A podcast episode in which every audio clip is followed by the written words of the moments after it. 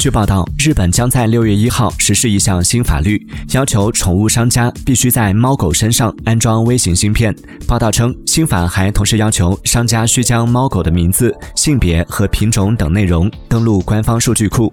报道指出，此举或将对防止遗弃以及走失宠物搜寻等起到积极作用。